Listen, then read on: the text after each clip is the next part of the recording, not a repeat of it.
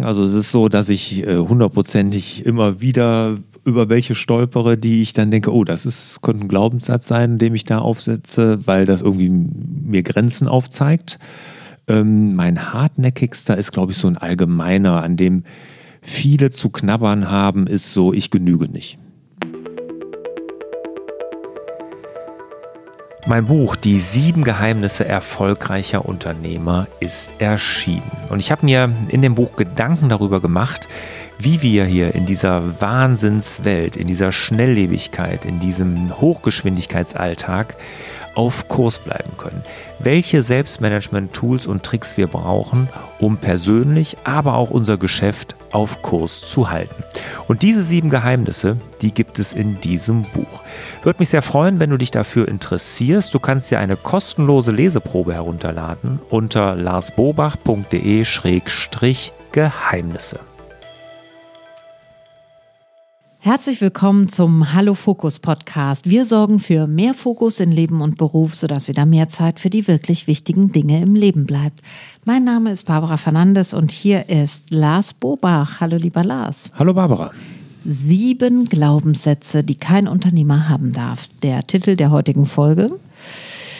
Tja, jetzt frage ich mich einerseits, wie viele Glaubenssätze haben wir so im Allgemeinen? Wie viel habe ich? Wie viel hast du? Und welches ist denn dein hartnäckigster eigentlich? Ich entdecke immer wieder neue an mir, muss ich sagen. Also es ist so, dass ich äh, hundertprozentig immer wieder über welche stolpere, die ich dann denke, oh, das ist, könnte ein Glaubenssatz sein, den ich da aufsetze, weil das irgendwie mir Grenzen aufzeigt. Ähm, mein hartnäckigster ist, glaube ich, so ein allgemeiner, an dem viele zu knabbern haben, ist so, ich genüge nicht. Mhm. Ne, dass man so das Gefühl hat, dass das, was man tut, was man macht, nicht ausreichend ist, mhm. um, keine Ahnung, geliebt zu werden, um Anerkennung zu bekommen, um in der Welt zu bestehen. Und das ist ja diese Glaubenssätze, da gibt es ja auch dieses Buch zu, was ich da gelesen habe. Ähm, das Kind in dir will Frieden finden, heißt das, glaube ich. Ne? Mhm. Ähm, und da ist das ja auch ein Glaubenssatz äh, mit diesem Nicht-Genügen und den hatte ich, glaube ich, auch. Und das kommt ja alles aus der Kindheit. Mhm. Ne? Oder den hatte ich auch, den habe ich bestimmt immer noch irgendwo. Das kommt ja alles aus der Kindheit, dass man, wenn man sich als Kind nicht so richtig geliebt gefühlt hat, dass das irgendwie einen dann auch im Leben mit limitierenden Glaubenssätzen begleitet. Mhm. Ja, es ist ein ganz, ganz großes Thema, dieses, wann bin ich genug, wann bin ich zufrieden mit mir, müssen erst die anderen mit mir zufrieden sein. Ja. So. Ja, da glaube ich, klingelt bei, bei allen was an, wenn man das so sagt. Ne? Mhm. Und da kommt ja oftmals, da kommen ja ganz, also erstmal grundsätzlich sollte man ja seinen Eltern keinen Vorwurf machen, wenn man sowas mitkriegt, weil das. Ich weiß nicht, ob ja das nicht ein Glaubenssatz ist. genau. Aber generell, also das sagt zumindest die Autorin in dem Buch und das würde ich jetzt auch mal so sehen, dass erstmal grundsätzlich Eltern und wir sind ja beide auch Eltern, wir wollen unseren Kindern ja nie etwas Böses und das würde ich auch meinen Eltern jetzt erstmal nicht unterstellen. Also das mhm. erstmal grundsätzlich. Aber da sind halt Sachen dann passiert, wo man denkt, hm, ja, ähm, irgendwo genügt man dann nicht und da passieren und ganz oft die Dinge, die ich dann mitkriege bei mir oder mitbekommen habe und dann auch bei bei, wenn ich jetzt andere Unternehmer begleite, dass dann so ein Perfektionismus daraus entsteht, der wirklich hemmend ist. Mhm. Ne? Dass man alles bis zuletzt irgendwie so perfekt machen will, aus diesem Glaubenssatz heraus, sonst genügt es nicht. Es kann perfekt sein, es kann aber auch einfach viel machen. Wie sein. viel machen? Ne? Also einfach, äh, äh nicht jeder hat deswegen automatischen Perfektionismus laufen. Nein. Viele haben das. Aber ich wollte sagen, die Ausformung dieses Glaubenssatzes kann zum Beispiel auch sein, einfach total viel arbeiten die ganze mhm. Zeit. Auch ja. wenn die Dinge gar nicht perfekt laufen, vielleicht bei der Arbeit, aber mhm. einfach die ganze Zeit arbeiten. Mhm. Weil das ist so wie, wie ja, irgendwann einen Pokal gewinnen, aber es, da ist nichts zu gewinnen. Ne? Mhm, das ist genau. irgendwie ein innerer Motor, der läuft. Und den sollte man schon sich anschauen, damit man das kann man ja auch drüber ausbrennen über sowas, hm, ne? weil genau. sich was nicht einstellt, von dem wir eigentlich träumen. Deswegen ist gut, wenn man das bewusst hat, so welche Glaubenssätze bewegen uns, was steckt hm. dahinter. Ja. Ja. Ja, äh, Wahnsinn. Ein psychologisches Thema ist das im Grunde genommen. Ich wollte aber auch sagen, als du eben gesagt hast, ähm, ja, immer wenn da so eine Grenze ist, dann frage ich mich, setze ich hier, sitze ich hier in einem Glaubenssatz vielleicht auf? Dann wollte ich sagen, ähm, es ist auch okay, dass man Grenzen im Leben spürt und dass man auch Blockaden hat und dass auch ungute Gefühle ähm, ein, eine positive Absicht haben, nämlich uns zu schützen vor zu viel Invest, was Geld angeht oder was Zeit angeht Energie. oder oder oder mhm. Energie. Also nicht alles muss überwunden werden in diesem Leben. Nee, Gott, da, da würden wir uns ja total mit überfordern. Ne? Also das ist ja, nein, das um Gottes Willen gar nicht. Ne? Aber oftmals und gerade die wir heute sagen, das sind ja bewusst sieben limitierende Glaubenssätze, die kein Unternehmer haben sollte. Das sind Glaubenssätze aus meiner Sicht, die ich oft höre bei Unternehmern, mhm. die schon dann begrenzen und auch limitieren und das ist schade, das muss nicht sein. Und uns muss klar sein, ne? limitierende Glaubenssätze ist, das sind wirklich wie fest betonierte Mauern aus Beton in unserem Kopf. Da kommen wir oftmals nicht drüber. Das ist wirklich wie ein Zaun. Ich zeige auch immer, wenn ich darüber rede, das Bild hier von der, der Trump-Wall da in Mexiko oder zu Mexiko. Ne? Das ist erstmal unüberwindbar für uns. So kommt uns das vor. Und wir zeigen ja hier auch, wie man sie auflösen kann. Ne? Und das ist nämlich eigentlich gar nicht so, so schwer, wenn man sich einmal bewusst ist, dass das eigentlich nur eine Grenze ist, die ich mir im Kopf setze. Na dann mal los. Würde ganz gern vorab noch sagen, wer sich näher mit dem Thema auseinandersetzen will, in ganz kurz in meinem Kurs Dein bestes Jahr, ne, also das ist ja mein großer Selbstmanagement-Kurs, Online-Kurs, da ist auch ein Bereich über limitierende Glaubenssätze. Mhm. Okay.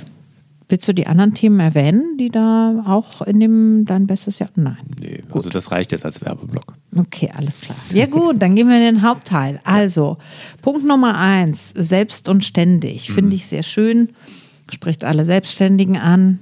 Ist auch so schnell gesagt, ne? Mhm. Wenn man das Gefühl hat, zu viel zu arbeiten. Ja, ja, ich bin ja selbstständig, selbst und ständig, alles alleine machen. Mhm. Ähm, wie löst man den denn auf? Erstmal ist das ein ganz schlimmer Glaubenssatz, finde ich der unbedingt überwunden werden muss, weil das sind nämlich die Leute, und das kann ich von Anfang an bei mir auch sagen. Man hört das ja, du musst der Erste morgens im Büro sein, du musst der Letzte sein, der geht, oder du musst der Erste in der Werkstatt, wo auch immer sein, du musst der Erste sein, der Letzte sein.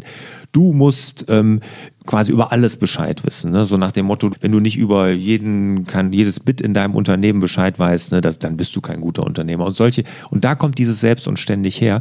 Und das ist ein, ein äh, Glaubenssatz, der wirklich ganz unguten Outcome hat, nämlich da kann dann wirklich rauskommen Hamsterrad und Burnout und der ganze Kram. Deshalb, den muss man ganz schnell überwinden und uns muss klar sein, als Unternehmer ist es unsere Aufgabe, uns Unterstützung zu suchen von Leuten, die wir coachen, die wir gut machen auf den Gebieten und die uns dann unterstützen. Das ist die Aufgabe und nicht alles am besten zu wissen, immer der Schlauste im Raum zu sein und morgens der Erste und abends der Letzte. Okay, super Input gehen wir direkt zu Nummer zwei. Mhm. Ich finde keine Mitarbeiter und genau. Mitarbeiterinnen. Ja, genau. Gender übrigens, ganz kurz. Mhm. Wir hatten unsere Webseite auch Richtung gendergerecht und so gemacht. Das haben wir alles wieder zurückgedreht, weil das war hinterher nicht mehr lesbar, fand ich. Mhm oh, jetzt guckst du mich an. Ich, ich merke schon, wir machen jetzt gleich, aber ich, wenn ich grundsätzlich nur die männliche Form benutze, meine ich grundsätzlich beide. Das habe ich in meinem Buch gemacht, das meine ich auf meiner Webseite, das mhm. haben wir auf die Webseite geschrieben, das mhm. habe ich in meinem Buch geschrieben. Ich mache es nur der Einfachheit halber. Mhm. Ich weiß, Bilder entstehen im Kopf, alles gut, aber es ist einfach für mich nicht lesbar. Und ich habe wirklich viele, als wir unseren Newsletter noch umgebaut haben, viele E-Mails bekommen, die gesagt haben, wenn ich das nicht aufhöre, dann würden sie den abbestellen, weil mhm. es wäre nicht mehr lesbar. Mhm. Nur mal am Rande. Also ich soll sich keiner diskriminiert fühlen. Ganz brav von dir, dass du nichts sagst. Danke. Also ich finde keine Mitarbeiterinnen und Mitarbeiter. Genau, da waren wir stehen geblieben. Ja. Haltung braucht keine Worte. Ja. Okay, ich, alles klar. Ich, ich habe es verstanden. Finde keine Mitarbeiterinnen und Mitarbeiter, weil ich kann ja gendern, wenn ich möchte. Ähm, genau, zum Beispiel bei Dachdeckerinnen. Ja. Wie ist das da? Nein, ich, da ist einfach der, das Beispiel von unserem Dachdecker. Ne? Da war irgendeine Kleinigkeit und dann war der da wieder, dann musste ich den wieder hinterherlaufen und und und und dann stand der, dann kam er dann alleine wieder, er selber, der Unternehmer mit seiner Leiter, ist da hochgeklettert. Sag ich, ja hör mal, Olli, ne? Such dir doch mal da jemand, dass du das nicht alles immer selber machst. Weil du weißt doch, ich finde doch keine Leute. Ne? Ja, ja. Und da habe ich gesagt, alles klar, limitierender Glaubenssatz, wenn man Mitarbeiter finden will, findet man sie. Und mhm. das ist einfach so. Und ich als Gutes, und den kann ich einfach auflösen, weil wenn ich ein guter Arbeitgeber bin, mhm. dann ziehe ich gute Mitarbeiter an. Mhm. Das ist einfach so. Und mein Sohn hat sich im Handwerksbereich jetzt selbstständig gemacht, letztes Jahr. Und wir haben wirklich oder er hat in Rekordzeit zwei Handwerker gefunden. Da wird ja jeder sagen, Handwerker findest du ja gar nicht. Mhm. Ich meine, ich habe noch einen Handwerksbetrieb, deutlich größer. Auch da tauschen wir oder erweitern wir uns mhm. mit Mitarbeiterinnen und Mitarbeitern. Und auch da funktioniert es. Also es funktioniert immer. Mhm. Gut, okay. Wie lösen wir denn jetzt auf, indem wir uns das bewusst machen? Nee, indem ich mir sage, ich bin ein guter Arbeitgeber, das muss ich natürlich auch sein. Okay, also Perspektivwechsel. Ja, mhm. und, und da, deshalb kommen die Mitarbeiter zu okay. mir. Okay, gut. Mitarbeiter entscheiden sich aktiv dafür. Okay. Punkt Nummer drei. Bevor ich das jemandem erklärt habe, Punkt, Punkt, Punkt. Wie der Satz zu Ende geht, wissen wir alle. Ja. Also letztendlich geht es ums Delegieren lernen.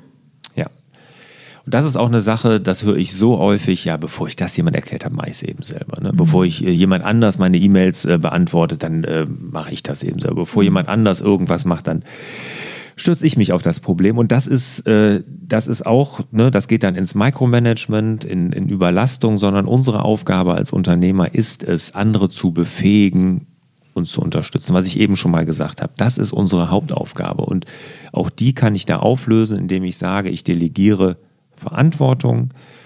Lass andere das machen. Vielleicht muss ich es auch ein, zwei Mal erklären und vielleicht muss ich dann auch ein bisschen Zeit und Energie investieren, bis es dann mal funktioniert. Aber im Endeffekt ist es unsere Aufgabe als Unternehmer, uns Mitarbeiter und ein Team zu schaffen, was uns unterstützt. Mhm. Das war Punkt Nummer drei. Punkt Nummer vier, ein gern gesagter Satz.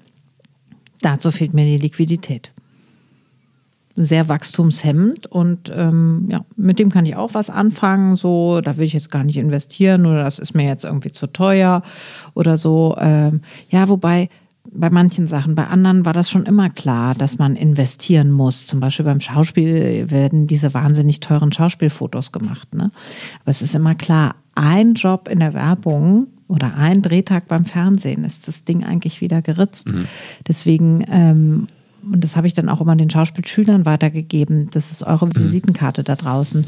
Und äh, wünscht es euch zu Weihnachten, zum Geburtstag, sammelt das ganze Jahr Geld dafür meinetwegen, aber geht nicht raus und habt ein vernünftiges Foto, weil es das erste von euch, was man im Netz sieht. Mhm. Das kann man auch auf Webseiten übertragen oder auf einen guten Anzug oder was auch immer. Mhm. Ähm, ja. ja. Also, auf, auf, alles, genau. Auf alles. Und auf gerade was neue Mitarbeiter ist. Ne? Wenn ich jetzt, ich brauche eine Assistentin, ich brauche jemand, der, was weiß ich, hatte ich jetzt wieder jemand, der darüber sprach, will einen Online-Shop aufbauen. Ne? Da muss er sich jemand für suchen. Kann er sich das leisten? Ist das überhaupt möglich? Mhm. Ist das, gibt das die Liquidität her?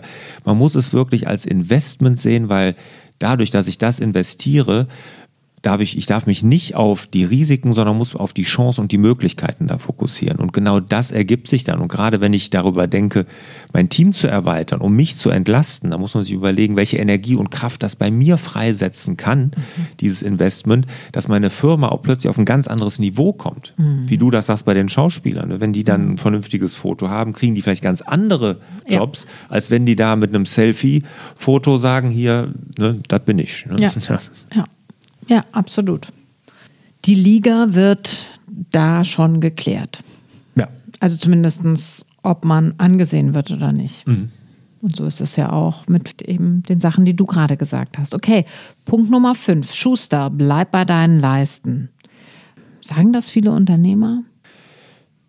Ja, nicht, nicht so häufig wie die, die wir schon genannt haben, aber es ist auf jeden Fall ein Glaubenssatz, den ich auch schon gehört habe und der auf keinen Fall ein Unternehmer haben sollte. Mhm. Weil wir Unternehmer, wir müssen uns neu erfinden. Unsere Welt ist im grundsätzlich in Veränderung. Und so schnell wie jetzt die Veränderung kommt, ähm, oder so langsam wie sie jetzt ist, so langsam wird sie nicht bleiben. Sie wird immer schneller. Mhm. Und viele haben ja jetzt schon das Gefühl, sie kommen kaum noch hinterher. Also wir müssen mhm. uns als Unternehmer verändern.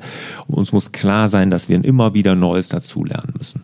Ja, wobei auch so ein gewisses Durchhaltevermögen und auch eine Beharrlichkeit in Dingen zu haben, hat auch sehr viel mit Erfolg zu tun. Das ist vielleicht nur ein Teil des Kuchens, aber es ist auch ein Teil des Kuchens, äh, beharrlich dort zu bleiben und äh, durchzuhalten und zu sagen, ich bin selbstständig und das ist mein Thema und ich bleibe jetzt mal dabei. Das hm. gehört ja auch da rein und ist vielleicht abzugrenzen von Schuster, bleib bei deinen Leisten so. Veränder ja. dein Geschäft weiter. Aber irgendwie diese Beharrlichkeit braucht es eben auch auf der anderen Seite. Ja, total. Ich meine, wir haben ja den Podcast aufgenommen hier mit Webinaren, wie man die professionell macht. Ne? Ja. Und das heißt ja nicht, dass ich mein Thema dann äh, komplett überarbeite, neu erfinde und sowas, sondern dass ich einfach dann neue Formate lerne, dass ich mir Gedanken darüber mache, wie ich meine Botschaft oder meine Dienstleistung und sowas in, in, in eine andere, in andere Zeitalter, in digitale Zeiten überführen. Beharrlichkeit hat ein, ist ein großer Anteil von Erfolg, absolut. Mhm. Okay, das ist nicht gut genug. Da sind wir bei diesem Perfektionismus-Thema und genüge ich, ne? Mhm, genau. Ja. Das sollte man auch nicht haben. Das führt, wie du eben sagtest, das zu viel Arbeiten kann das mhm. ganz schnell führen, zu Perfektionismus. Man hat, man, man kommt nicht raus. Das erlebe ich ganz häufig, dass viele Dinge angefangen werden und dann merkt man, ah, es ist schwierig. Äh, Buchschreiben zum Beispiel ganz häufig. Wie viel möchte ich nicht wissen? Manuskripte, gibt es Zahlen zu? Angefangene Manuskripte oder Manuskripte, vielleicht die auch teilweise schon fertig sind, liegen irgendwo. Aber man selber ist, hat das Gefühl, es ist nicht gut genug und, mhm. und, ähm, und das hemmt halt total. Mhm. Okay, und der letzte, siebte Punkt, ich könnte scheitern, die Angst vorm Scheitern, die Angst vor der Niederlage. Was sagst du da? Wie kommen wir da raus? Uns muss klar sein, dass wir grundsätzlich, bis sind wir Unternehmer und Unternehmerinnen ja schon einfach mit dem Start in die Selbstständigkeit schon Risiko eingegangen. Und was ich oft erlebe, ist, dass dann danach die Risikobereitschaft abnimmt. Ne? Dann wird mhm. plötzlich, oh, ja, wird ein bisschen Gang zurückgeschaltet und mhm. aber uns muss auch klar sein, nicht, wenn wir nicht zukünftig auch nochmal irgendwann ins Risiko gehen und irgendwas riskieren und vielleicht auch ein Invest wagen und so, wird unser Unternehmen nicht überleben. Mhm. Und ich habe gerade das Buch gelesen über Netflix. Ist gerade mit in den Bestsellern, ne, äh, keine Regeln heißt das. Das ist die Netflix-Geschichte, auch von dem Gründer von Netflix erzählt, mit der Co-Moderatorin. Tolle Geschichte. Und wenn man sieht, wie oft die sich neu erfunden haben, ne, die sind ja wirklich als DVD-Versand in Amerika mhm. gestartet. Ne, und jetzt Oscar-prämierter ähm, Filme machen die und Serien und so. Wahnsinn. Ne? Mhm. Also wie oft die sich neu erfunden haben. Und genau das muss uns auch klar sein, Veränderungen gehören dazu. Ja, und der Nokia war eine Papierfabrik. Ja gut, aber die haben es dann ja nicht geschafft. Ne? Aber jetzt äh, äh, machen sie ein Mobilfunknetz auf dem Mond. Nokia. Mhm. Also ich merke, meine Informationsdiät lässt mir hier Lücken. Ich wusste das noch gar nicht. ja, aber Nokia ist ja von Microsoft gekauft worden, ne? zumindest der Großteil. Ich weiß nicht, vielleicht ist auch ein Teil noch da geblieben, aber Nokia okay, wir ja recherchieren das mal von allen Seiten, bevor wir hier weiter über genau. äh, gefährliches Halbwissen reden. Ja. Okay. Aber uns muss klar sein, ohne Risiko geht es nicht und Fehler sind die größte Lernquelle. Ne? Ich kann nur sagen, wenn hier bei mir was richtig schief läuft oder schief gegangen ist, daraus kann ich eigentlich am meisten lernen. Ja, und dann doch noch mal kurz zurück zu Nokia, als Sie es geschafft haben. Sie waren mal auf dem Peak des Erfolgs. Ja. Und da kamen Sie trotzdem von einer Papierfabrik. So, ne? Hätten wir damals darüber gesprochen, hätten wir gesagt, schau mal, was für eine Veränderung. Als sie sich aber nicht weiterentwickelt haben, ging es bergab im Grunde genommen. Ja, und das Gleiche ist ja Mannesmann. Nicht neu, sie haben sich nicht neu erfunden ja. zu dem Zeitpunkt, wo sich die Welt neu erfunden hat. Genau. Und ja. Mannesmann ja das Gleiche, jetzt aber nicht jetzt im Negativen, sondern die haben ja die sind ja damals, was waren die, Stahlproduzent, Stahlhandel, ich weiß es gar nicht, auf jeden Fall im Stahlbereich. Ja, und dann werden die Mobilfunkanbieter. Mannesmann D2 und dann verkaufen sie es an Vodafone. Auch komplett neu erfunden. Okay, ich fasse zusammen. Sieben Glaubenssätze, die kein Unternehmer und keine Unternehmerin haben darf. Punkt Nummer eins. Selbst und ständig. Zweitens, ich finde keine Mitarbeitenden. Drittens, bevor ich das jemand anderem erklärt habe. Viertens, dazu fehlt mir die Liquidität. Fünftens, Schuster, bleib bei deinen Leisten. Sechstens, das ist nicht genug, du genügst nicht. Siebtens, ich könnte scheitern. Ja, Lars, was war denn dein allerbester Fehler? Meinst du jetzt neben dem, dass ich diese Gender-Geschichte hier in diesem Podcast angesprochen habe? ja. ja. Okay. Äh, ah, bester Fehler. Also ich mache ständig Fehler. Also so einer, der, der wirklich, äh, wo ich sehr, sehr viel gelernt habe, war, wie ich meinen Isotech-Betrieb ja verkauft habe, was ja wirklich richtig in die Hose gegangen ist im ersten Schuss. Da habe ich viel gelernt. Ja. Das würde ich so als meinen besten Fehler bezeichnen. Okay. Der jetzt nicht wirklich existenzbedrohend mhm. war, aber in die Richtung ging, muss man mhm. echt sagen, aber wo ich wirklich auch viel gelernt habe. Mhm. Ja, super, dass du das teilst. Ich finde, ähm, dass wir das mehr feiern sollten, Menschen, die ihre besten Fehler kundtun, weil das uns alle vor diesen ganzen Glaubenssätzen auch ein Stück weit schützt. Ja. Dann schließe ich mit dem Zitat von Buddha. Alles, was wir sind, ist das Resultat dessen, was wir gedacht haben. In diesem Sinne wünschen wir euch wieder mehr Zeit für die wirklich wichtigen Dinge im Leben. Hat dir der Hallo Fokus Podcast gefallen? Dann würden wir uns über dein Abonnement und eine Bewertung auf Apple Podcasts sehr freuen.